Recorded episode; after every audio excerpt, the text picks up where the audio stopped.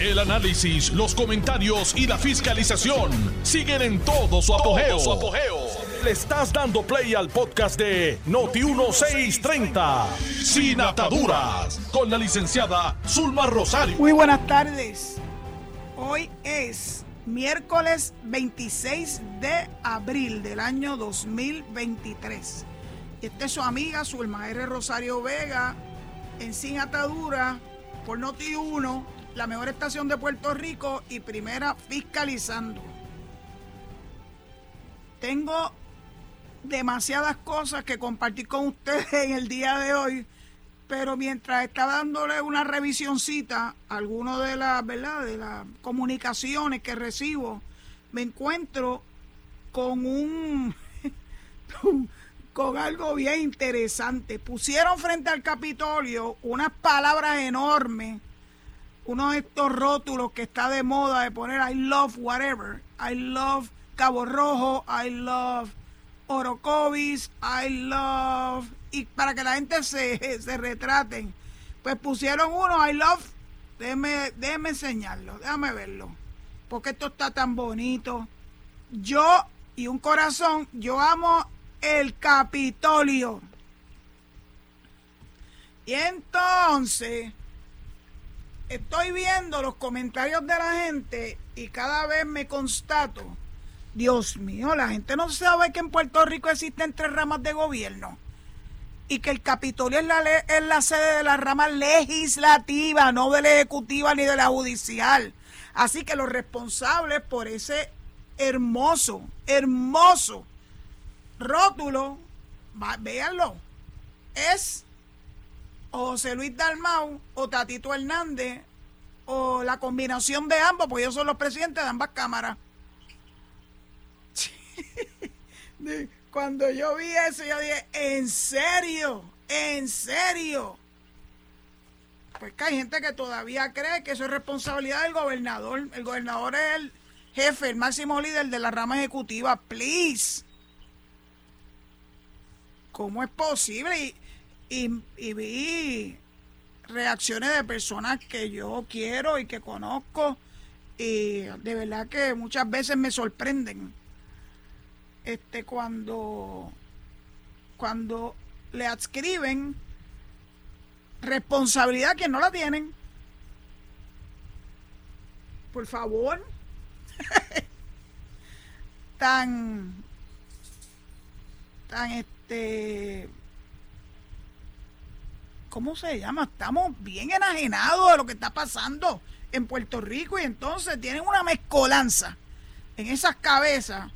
Yo tengo la esperanza de que las personas que están siguiendo este programa, cosa que agradezco enormemente, eh, son personas que tienen por lo menos claro la diferencia entre una cosa y la otra.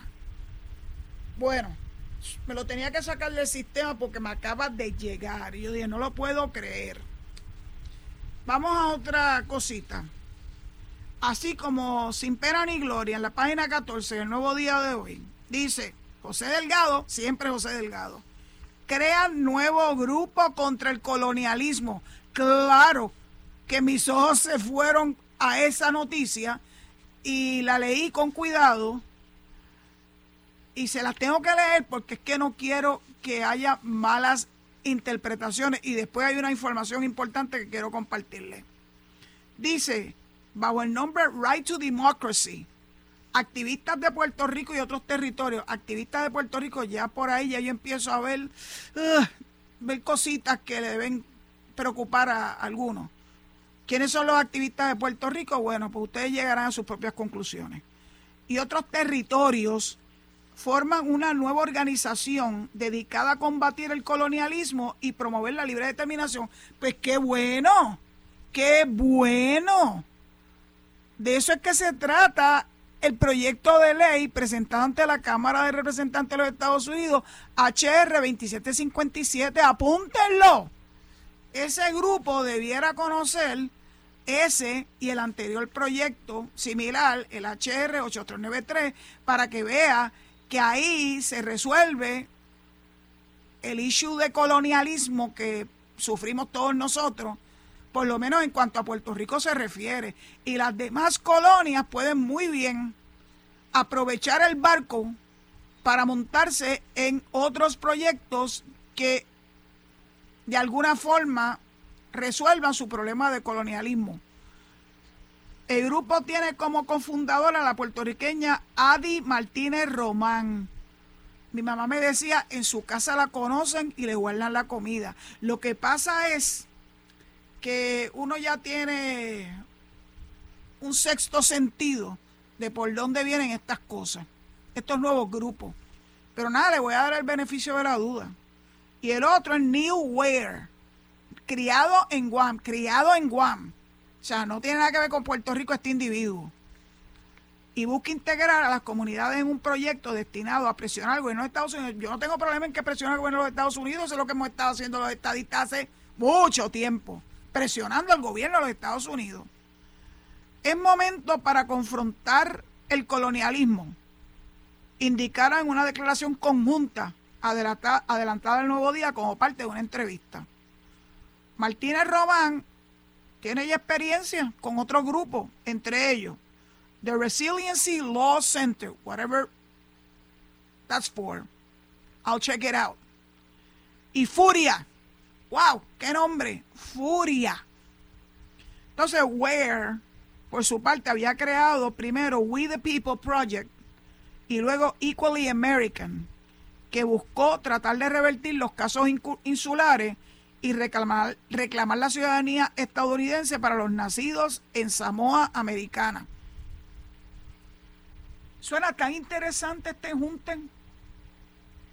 Vamos a ver si nuestros delegados congresionales y la delegación extendida eh, indaga un poco más de estas dos personas que ahora crearon una organización en conjunto para adelantar los procesos de descolonización, que lo que veíamos haciendo los estadistas hace muchísimo tiempo. Los independentistas no, porque eso hace tiempo que dieron por sentado de que no va a haber independencia y por ende ya no hacen nada para adelantar el, la verdad el proceso de descolonización. Están calladitos, sentaditos, no hacen absolutamente nada. Continúo, por medio de los casos insulares, decididos principalmente a principios del siglo pasado, o sea, del siglo XX, el Tribunal Supremo de Estados Unidos, con expresiones racistas, creó la doctrina de los territorios no incorporados, en la que solo aplican los derechos fundamentales de la Constitución estadounidense. Llevamos hablando de los casos insulares ad, ad nauseam. Bueno, pero qué bueno que Delgado hizo una sinopsis de lo que los casos insulares han representado, particularmente para Puerto Rico, porque el Tribunal Supremo de aquella época, de principio del siglo XX, creó este nuevo ordenamiento que se lo sacaron de la manga porque no nace de la Constitución, de crear una cosa que se llama un territorio no incorporado.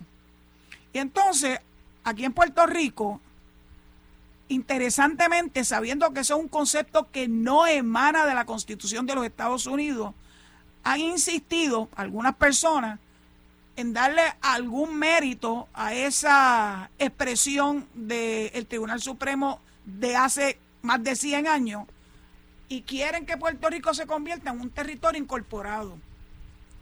Ustedes me han oído hablar de esto en muchas ocasiones.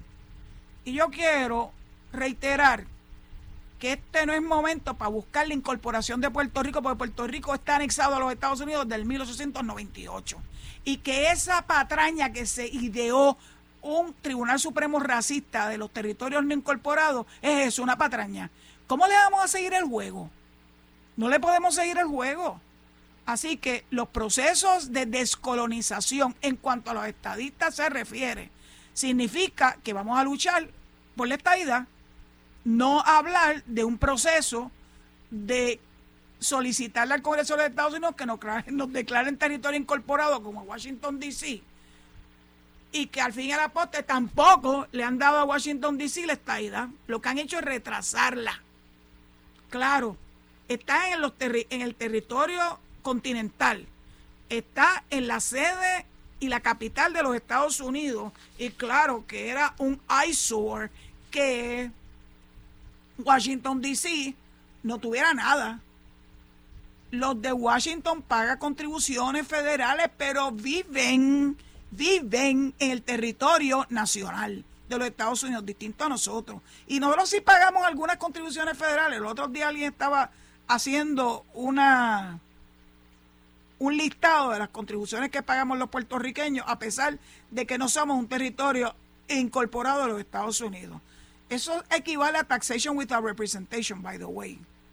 Así que de verdad que yo les pido a esas personas, algunos de ellos son personas que yo reconozco como personas inteligentes, estudiosos, que insisten en incorporar a Puerto Rico, no pierdan su tiempo en eso.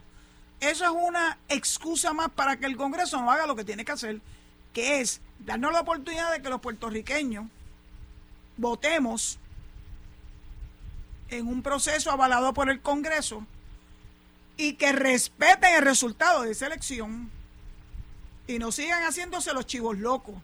No le den más excusa al Congreso de los Estados Unidos y mucho menos un Congreso que ahora en la Cámara es eminentemente republicano y que yo creo que todo el mundo se ha dado cuenta que los republicanos son enemigos acérrimos, salvo algunas honrosas excepciones de la estadidad para Puerto Rico.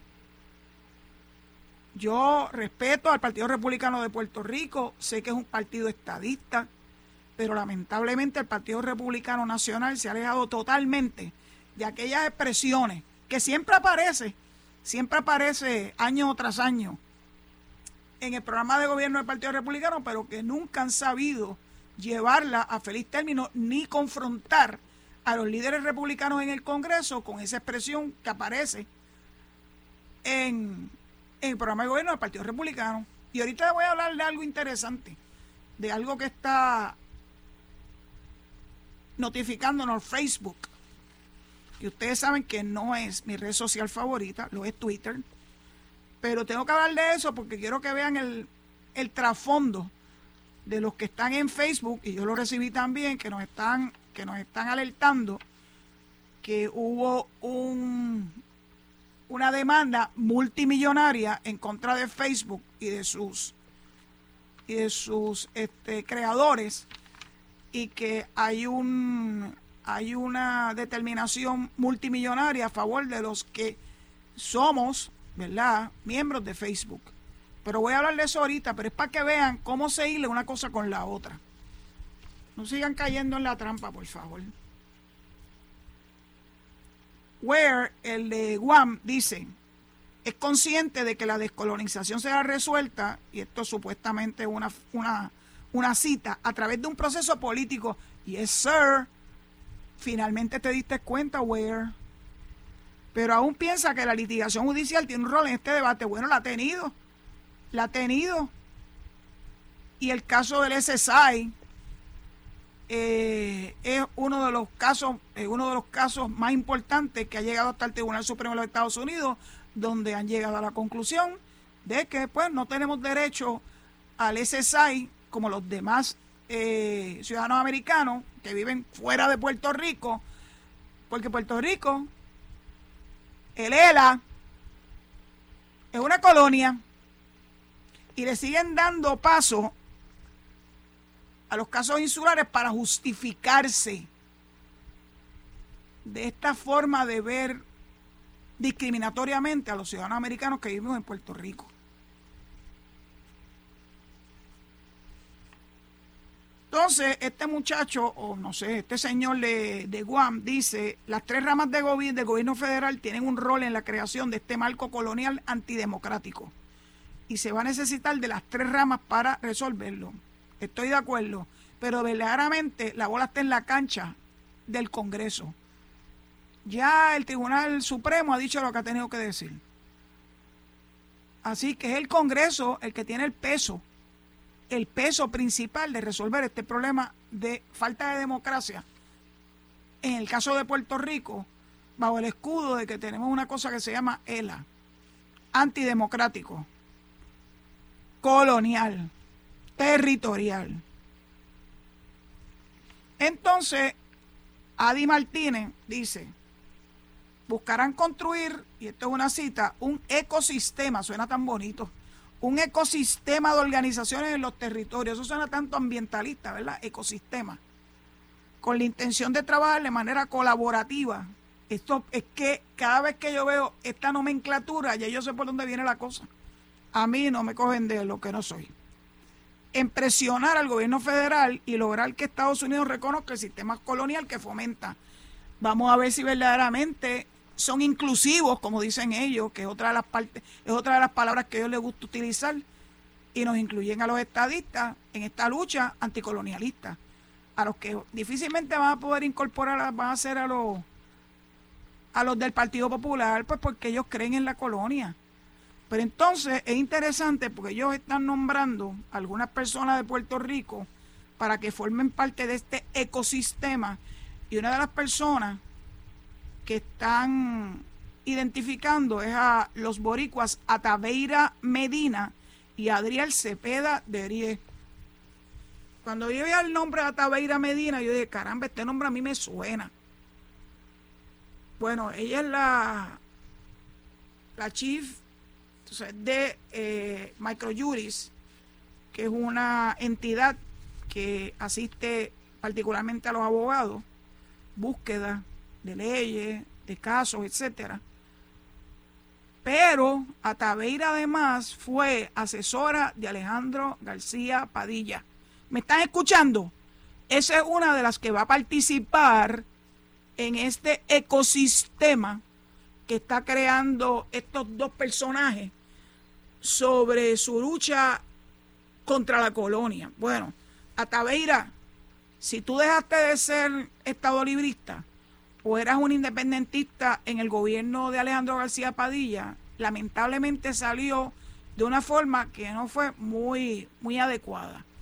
Eh, se indica que renunció porque la cogieron eh, guiando atolondrada y causando un accidente. A mí no me consta, eso salió en la prensa. Pero lo que quiero es que ustedes vean quiénes son los personajes que se están nombrando por estos dos grupos para llevar a cabo esa gestión anticolonialista frente a las tres ramas de gobierno de los Estados Unidos, pero particularmente frente al Congreso. I'm watching. I'm really watching. Vamos a ver por dónde va estos tiros. Pero ya uno tiene una idea de por dónde va esta cosa. que se unan al HR 2757. Y créanme que habrán adelantado enormemente los pasos para lograr la descolonización de Puerto Rico, porque en ese proyecto, al igual que en el anterior, que fue aprobado por la Cámara de Representantes tan reciente como diciembre pasado, están las tres fórmulas que no son colonialistas, estabilidad, independencia y la libre asociación. Así que únanse a esto y que le sirva entonces de pie forzado para lo que está procurando o lo que está pretendiendo el joven o el compañero de Juan Mr. Ware. Yo creo que el camino que ya se ha recorrido no se debe desaprovechar. Aprovechense, montense en el barco. Entonces, hablé algo de Facebook, ¿verdad? Pues miren esto. Todos ustedes los que usan Facebook, yo lo uso limitadamente para tener acceso a lo que está ocurriendo con mis sobrinos y sobrinos nietos, que son muy de redes sociales. Y claro que tengo cuenta, pero le he dicho en más de una ocasión que no acepto solicitudes de amistad de personas que no son ni están en ese grupo, o familia inmediata mía, o compañeros de clase desde kindergarten, que nos vamos a reunir gracias a Facebook. Nos reunimos en el año 2012 y nos vamos a reunir este año nuevamente, si Dios lo permite, este domingo, celebrando 50 más 1 de nuestra graduación en el año 1972. Así que por eso es que mantengo una cuenta con Facebook. De hecho, ahora mismo hay alguien que está reaccionando a algo que yo publiqué en Facebook sobre nuestra reunión, que se está aproximando a cinco días.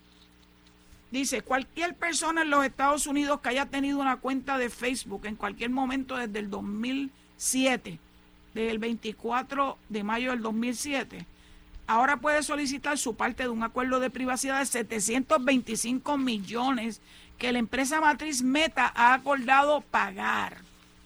Meta está pagando para resolver una demanda que alega que la plataforma de medios sociales más grande del mundo permitió que millones de datos personales de sus usuarios fueran entregados a Cambridge Analytica. Pero miren que es Cambridge Analytica. Esto no me lo estoy inventando yo. Vean el vocero de hoy para que puedan leer sobre esta, sobre esta demanda. Dicen que Cambridge Analytica es una firma que apoyó la campaña presidencial de Donald Trump en el 2016. No está claro cuánto dinero recibirán los usuarios individuales. Cuanto mayor sea el número de personas que presenten reclamaciones válidas, menor será cada pago, ya que el dinero tiene que dividirse entre ellos para solicitar el acuerdo y en, ese, en esa página del periódico El Vocero, si lo utiliza la versión electrónica, dice oprima aquí los usuarios pueden rellenar un formulario y enviarlo en línea o imprimirlo y enviarlo por correo. ¿De qué se trata el caso? El caso surgió a raíz de las revelaciones del 2018 de que Cambridge Analytica, una empresa vinculada al estratega político de Trump, Steve Bannon, había pagado a un desarrollador de aplicaciones de Facebook para acceder a la información personal de unos 87 millones de usuarios de la plataforma. Aquí que ahora lo que está de moda es que si el hackeo, que si eh, nos están robando nuestros datos, etcétera, etcétera. Mire, este lo hizo de una forma más fina. Le pagó a un desarrollador de aplicaciones de Facebook para que le diera la información personal de unos 87 millones de usuarios. Esos datos se utilizaron después para captar votantes estadounidenses durante la campaña del 2016 que culminó con la elección de Trump como presidente número 45. El revuelo causado por las revelaciones llevó a un contrito, o sea, un abochornado, Zuckerberg, que fue el que inició Facebook, a ser interrogado por los congresistas y provocó llamamientos para que la gente borrara sus cuentas de Facebook. El crecimiento de Facebook se ha estancado a medida que más personas se conectan y entretienen en servicios rivales como TikTok, que también está en desgracia. Pero la red social sigue contando con más de 2 mil millones de usuarios en todo el mundo, incluidos unos 250 millones en Estados Unidos. Pues, ¿qué le parece, Cholito? Steve Bannon, Donald Trump, detrás de todo esto, cuando recientemente tuvieron que pagar yo creo que la cifra era similar, 700 y pico, no, pero eran mil millones. Eran 700 mil millones de dólares. Lo ha tenido que acordar en un litigio en contra nada más y nada menos que la televisora principal del Partido Republicano y que divulgó información falsa en contra de Dominion, que era la empresa que estaba dándole servicio, igual que en Puerto Rico, al equivalente a la Comisión Estatal de Elecciones. Así que Fox News ha tenido que desembolsar miles de millones de dólares por haber estado diciendo cosas falsas de Dominion y le costó el puesto al portavoz más importante de Fox News, te Tucker. Yo como no veo esa estación, me vale, como dice nuestro querido compañero Alejandro García Padilla, que de todos modos es una expresión que utilizan los mexicanos y particularmente Mana. O sea, que no es de la autoría de Alejandro. Era importante hablarle de esto porque esto de lo de cómo la información personal que de alguna forma son accesibles a través de estas redes sociales, es algo que usted debe estar constantemente pendiente. Yo cambio con frecuencia mi password, porque la forma inicial que ellos se meten es a través de eh, robots que van identificando cuáles son los passwords de cada uno de nosotros. Quiero haberle mencionado que hace unos días tuve que bajar todas mis redes porque vi que un hacker se había metido y estaba publicando cosas raras a nombre mío, sin tener mi autorización, solicitando hasta chavo, eh, a través de Messenger. Messenger está atada con Facebook. Por eso yo casi no uso Messenger. Porque no me gusta, no me gusta que toda una gama de gente pueda tratar de comunicarse conmigo a través de ese, de ese mecanismo. Por eso siempre le he dicho que si usted se quiere comunicar conmigo legalmente, mándeme un mensaje a mi correo electrónico rosario sin ataduras arroba gmail.com. La mejor forma de comunicarse conmigo. Dicho eso, le entrego el micrófono al zombie y les pido que se queden en sintonía con esta servidora luego de la pausa. Muchas gracias. Estás escuchando el podcast de Sin Atadura. Sin Atadura. Con la licenciada Zulma Rosario. Por Noti1630. Aquí estamos quedan muchas cosas que compartir con ustedes. La prensa de hoy se ha votado y muchas cosas distintas, nuevas, eh, que naturalmente entiendo que es del interés de ustedes, como por ejemplo, se está llevando a, cabo un proceso criminal en contra de dos compañeros abogados.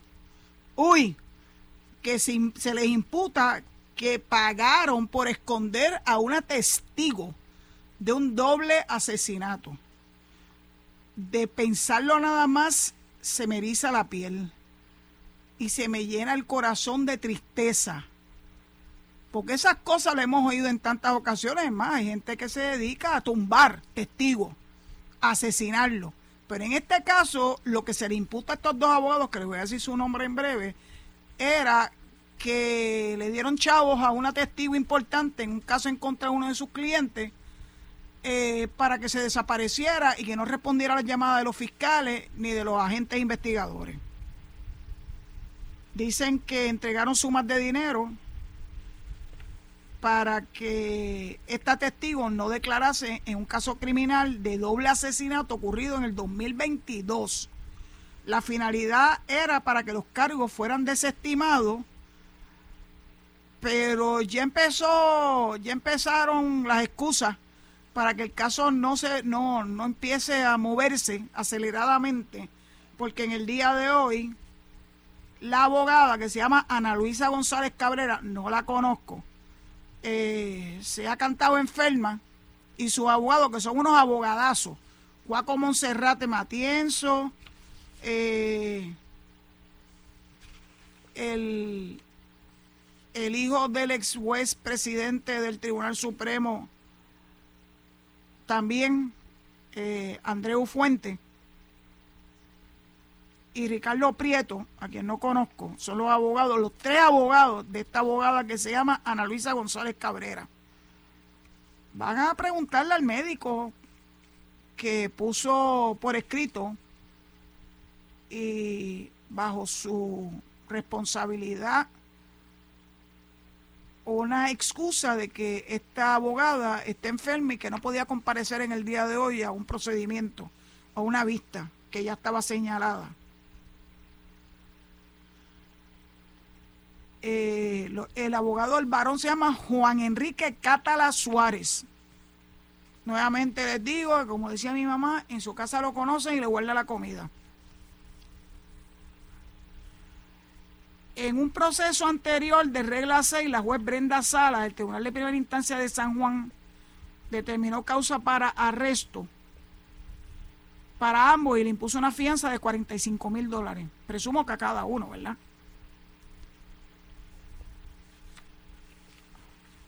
Aquí hubo que hacer malabares porque el caso se está viendo en Caguas y trajeron un, juez de Bayamón para que viera el caso, para que nadie pudiera imputarle que por cercanía o porque ante su eh, presidencia en los casos, esa que eh, ese juez, el que fuera, de alguna forma iba a perdónenme, que es que Quique Cruz me está mandando un mensaje eh, de recordarle a Carmen Joven, nuestra querida compañera, de que dejó su celular en el estudio y se va a volver loca buscándolo. Así que Carmen, si me estás escuchando, que yo espero que sí, regresa o manda a alguien a buscar tu celular que dejaste allá en los estudios de Notiuno. Quique, cumplí. Nosotros nos pasamos entre nosotros, ¿verdad? Pendientes, porque a veces, a veces tenemos información que le puede ser de, ¿verdad? de importancia o de relevancia a algunos de nuestros compañeros en Notiuno. Bueno, continúo con el caso de los abogados que, que le están imputando una acción terrible para desviar un proceso criminal en contra de unos clientes que le imputan un doble asesinato. ¿Y qué hicieron? ¿Qué es lo que se le alega que hicieron? Pues que le dieron chavo a una testigo importante para que se desapareciera del mapa. Aquí están las expresiones de la fiscal María Esther Hernández Medina, eh, que es la que lleva este caso, que dice, en el tiempo que llevo como fiscal, mis 23 años, no recuerdo ningún caso en ese periodo de tiempo en que se haya acusado abogados por este tipo de delito. Verdaderamente lamentamos mucho que las personas imputadas tengan que ser letrados en la profesión, pero nadie está por encima de la ley. Correcto, compañera fiscal María Esther Hernández, que tampoco conozco. Es que ya hay, esta es toda una nueva generación de abogados, de abogados, fiscales, jueces, eh, que esta servidora no conoce. Recuerden que yo me desligué de la práctica privada de mi profesión en el año 1997 para entrar a docencia, tanto en la Universidad de Puerto Rico como en el sistema universitario Ana Geméndez, y luego entonces, pues ustedes saben, 10 años y un poco más en la Oficina de Ética Gubernamental. Así que en todo ese periodo de tiempo, ya conozco, no conozco tantos abogados que estén en la práctica, ¿verdad? Que estén litigando. Hay unos que sí, que son los the usual suspects. Esta fiscal dijo que el juez Elmer Rodríguez del Tribunal de Bayamón fue transferido para atender este caso como medida cautelar, dado que la fiscal es litigante activa en la Corte de Caguas. Así que trajeron uno de Bayamón para que viera el caso. Esa vista estaba señalada para hoy a las 9 de la mañana. Y los abogados del, del varón, en este caso, Juan Enrique Catala Suárez, son Frank Torres Viada, que sale mucho jugando pelota dura, by the way, y Omar Domínguez Dalmau.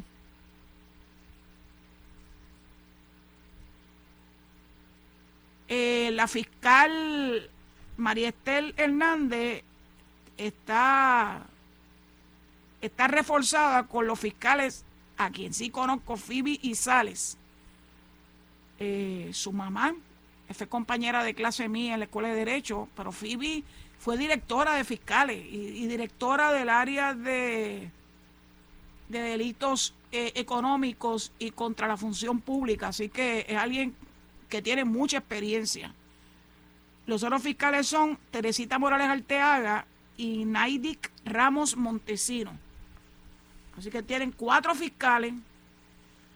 La abogada tiene tres abogados. El varón imputado abogado tiene dos abogados. Así que esto, esto va a ser algo de pique y se extiende. Hay que seguirle el tracto a ese caso porque la verdad es que no deja de sorprenderme que abogados, si es que en efecto ocurrió lo que se le imputa, echen por la borda toda una vida. Para llegar a ser abogado, tú tienes que no solamente haber, haberte graduado de cuarto año de escuela superior, todos los 12 años que eso significó, haber como mínimo obtenido un bachillerato, que son cuatro años más, y luego de eso, entonces estudiar en una escuela de derecho por tres años más si lo hace de rolling pin. Si lo haces de noche, pueden ser cuatro o cinco años. Echar por la borda todos esos años de estudios para involucrarte en una actividad criminal verdaderamente llora ante los ojos de Dios.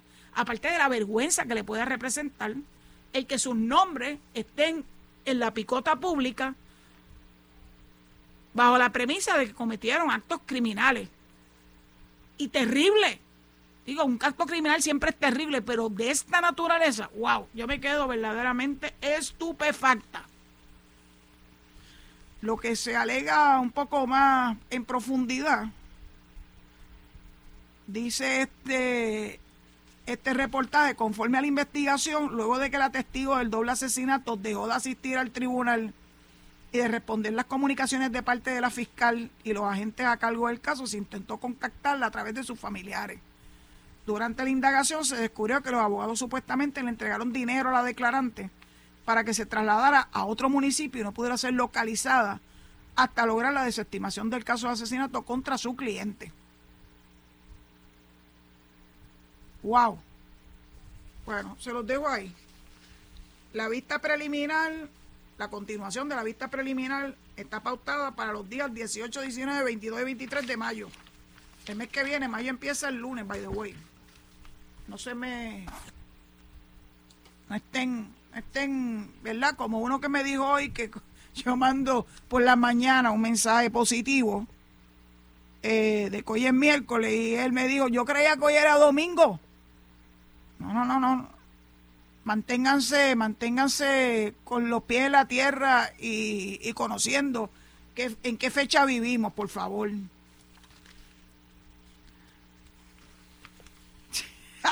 Mi amigo Nehemías Rodríguez. Quiero hablarle ahora de la nave espacial japonesa que anda perdida en el espacio, literalmente perdida en el espacio. Se llama Hakuto R. Y se cree que se estrelló y destruyeron los dos carros robóticos que llevaba. Aparentemente intentó descender el martes en la luna y la última señal que recibieron fue cuando el módulo se encontraba descendiendo a una altura de 295 pies de la superficie lunar y de momento se perdió el contacto con la nave. Así que por eso llegan a la conclusión, sujeta a corroboración, de que la nave se estrelló y con ella los dos vehículos robóticos que llevaba consigo. Miren esto, la Sociedad Astronómica del Caribe está pendiente de de estos casos y sugiere que al parecer la nave no logró reducir su velocidad lo suficiente como para que posara de forma intacta en la Luna. En el año 2019, otra nave robótica de Israel también se estrelló en el momento en que intentaba posarse sobre la superficie lunar.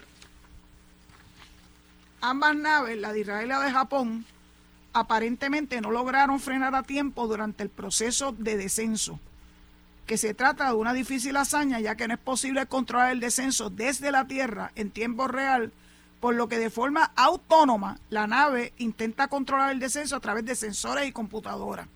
Los otros días alguien se estaba burlando de una nave eh, de las de, creo que son las de, las de SpaceX y Elon Musk, que no logró su cometido y se burlaron en parte de una de nuestras meteorólogas eh, a pesar de que ella explicó que estos procesos siempre empiezan con muchos, muchos experimentos y tienen que ver sobre la marcha qué se hace bien y qué no se hace bien para que el último vuelo, ese que sí va a aterrizar en la luna, no tenga contratiempo. Entonces quiero compartirle con ustedes esto porque a veces la gente piensa que esto es tan fácil y no lo es. Durante el primer descenso de las misiones Apolo, el 20 de julio del 69, un día antes de mi cumpleaños, en ese año, los astronautas Neil Armstrong y Buzz Aldrin de Apolo 11 pasaron momentos de gran tensión, ya que las maniobras para controlar y reducir la velocidad del módulo fueron más complejas de lo previsto y lo lograron justo en momentos en que el control de emisión le indicaba por radio que apenas quedaba combustible para 17 segundos de vuelo. ¡Ay, Dios mío! Eso no trascendió en ese momento al público que estábamos pendientes a ese proceso histórico del alunizaje eh, por primera vez por parte de una nave espacial de la NASA. Posteriormente se determinó que al parecer el indicador de combustible en el Eagle Lander del Apolo 11 no estaba mostrando lecturas precisas. Ustedes saben, eh, los carros tienen una unas este, flechitas que te dicen si estás bajo en combustible. Y a veces uno se vuelve loco pensando de que el carro no va a llegar a la próxima estación de gasolina. Pero que siempre llega porque muchas veces eh, hay un resguardo en el tanque de gasolina que te permite no excederte, pero sí te va a llegar a un sitio razonablemente cerca para que puedas rellenar el tanque de combustible. Por eso era importante que los científicos identificaran en qué consistió el problema. Y el problema era que el indicador de combustible no estaba mostrando lecturas precisas. En conclusión, llegar a posarse sobre la luna no es tan fácil como muchos pensarían. Y tenemos que apreciar y valorar los logros de cada misión espacial, en las cuales siempre adquirimos nuevos eh, conocimientos. La zona de aterrizaje fue captada desde Puerto Rico. Eh, la nave japonesa de la empresa iSpace se compone de un módulo de descenso de 7.5 pies y además lleva dos carritos robóticos a bordo.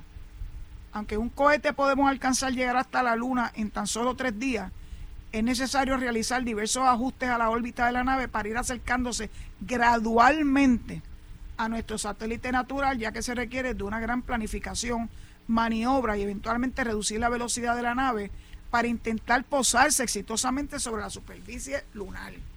Bueno, nosotros vemos que los aterrizajes de los aviones requieren de grandes maniobras y empiezan a, a trabajar con las alas del avión, con las aletas, reducen la velocidad y de momento la vuelven y la, y la suben, porque todos esos procesos son procesos complicados y los que están a cargo de los mismos tienen que asegurar que la nave, sea cual sea, llegue a feliz término y sin inconveniente.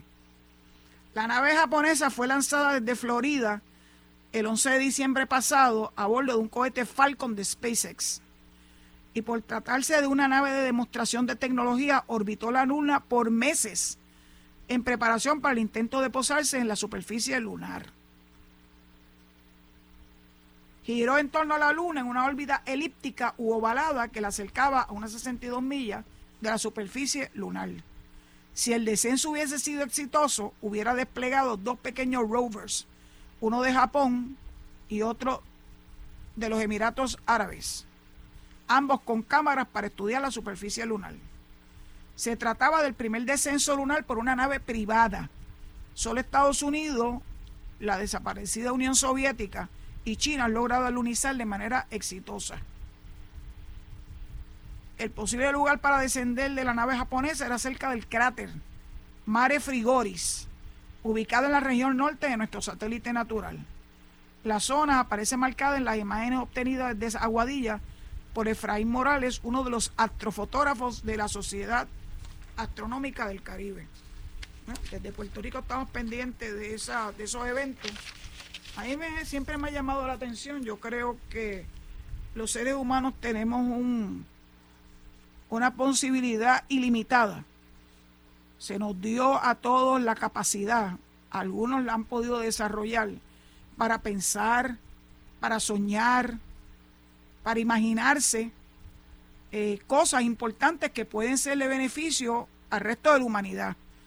Algunas personas critican el dinero que se utiliza para estos viajes espaciales, pero como que pierden de perspectiva que esto puede ser esto puede de tan beneficio a la humanidad que quién sabe si en un futuro nosotros mismos estamos acabando con la Tierra eh, y finalmente tendremos que mudarnos a otro planeta donde podamos vivir. No, no descarten a la soltar eh, estas situaciones eh, científicas, porque la ciencia nos ha, nos ha llevado bastante, bastante adelantado en nuestro proceso. ¿Qué les puedo decir? A mí me gusta estar pendiente de esas cosas y cuantas veces encuentre algo que puede ser interesante, y que yo pueda explicar, porque hay veces que me dicen cosas que no hay forma que yo las pueda explicar, pues las compartiré con ustedes. Finalmente, las fiscales del Departamento de Justicia hoy asistieron a sus respectivas salas en Mahones. La vestimenta, la vestimenta de los tribunales es vestimenta seria, ¿verdad? Los maones no son permitidos. Pero hoy lo hicieron por una causa muy particular que era llamar la atención del, de los casos, de, de ponerle un paro a los casos de agresión sexual nace de que en el año 1998 en Italia, un caso donde un individuo, un depredador sexual, eh, fue convicto a nivel apelativo allá en Italia, eh, determinaron dejar sin efecto esa sentencia alegando que la víctima, una joven de 18 años, andaba con unos maones provocativos. Bueno, eso fue en el 98. Pero en aquel momento eso tiene que haber sido tan terrible que un tribunal que se supone que tenga la gente, tenga cabeza y se desprendan de sus sesgos, por ejemplo, el ser un macharrán y pensar que las mujeres son un objeto para el hombre y que la víctima es la culpable por su vestimenta de haber sido violada yo espero que a esta altura, en el 2023, hayamos rebasado todo eso. Pero, como siempre ocurre en casos donde esa es la excusa que dan para justificar, para justificar eh, eh, que un varón viole a una fémina, los macharranes que dicen que yo soy el macho, el macho aquí y tú haces lo que me corre, lo que, lo que yo diga. Esas fueron expresiones similares atribuidas al representante José Orlando Aponte, by the way esa macharranería no es aceptable en nuestra sociedad actual. Se supone que hayamos adelantado muchísimo en la protección a los derechos de los seres humanos, mujeres u hombres. Y qué bueno que el Departamento de Justicia hoy hizo esa, esa expresión que para algunos podrá ser algo simple, pero para los que hemos tenido que litigar en los tribunales sabemos que ir en Mahón en un tribunal siempre causa eh, mucha, mucha, pues, qué sé yo ni qué. La gente, la gente lo va a notar. Así que qué bueno.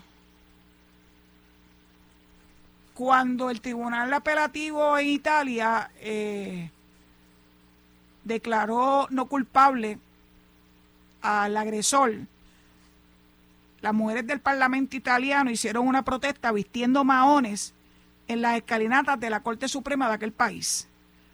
La protesta se convirtió en un símbolo internacional de rechazo a los prejuicios en torno al asalto sexual y una forma para concienciar sobre la violación y una de sus justificaciones más comunes que relacionan el delito con la vestimenta de la víctima. El abuso sexual no tiene justificación. El uso del mahón durante este día es la manifestación que hacemos ante nuestra sociedad de que rechazamos las concepciones erróneas en torno a la violencia sexual y la justificación de este vil acto contra la dignidad de la persona. Estamos promoviendo cambios en el sistema de justicia para que las víctimas cuenten con las herramientas y el respaldo que necesitan durante el proceso penal, dijo la jefa de los fiscales, Jessica Correa. Ella acompañó a un grupo de fiscales frente al Tribunal de San Juan eh, para hacer la demostración de hoy. Bueno, pues dicho eso, pues ya le tengo que entregar el micrófono a mi querido zombie, que me ha estado dando el apoyo en, la última, en las últimas semanas. Y recordándole que se queden en sintonía con Noti1 para que puedan escuchar el análisis de mis queridos amigos Enrique Quique Cruz y Luis Enrique Falucera. Hasta mañana, si Dios lo permite, eh, a las 4 de la tarde en Sin Atadura, recordándole que mañana es un día en que, si Dios lo permite, recibo llamada a través del 787-832-0760. Dios los guarde. Hasta mañana. Esto fue el podcast de Noti1630, Sin Ataduras, con la licenciada Zulma Rosario. Dale play a tu podcast favorito a través de Apple Podcasts, Spotify, Google Podcasts, Stitcher y notiuno.com.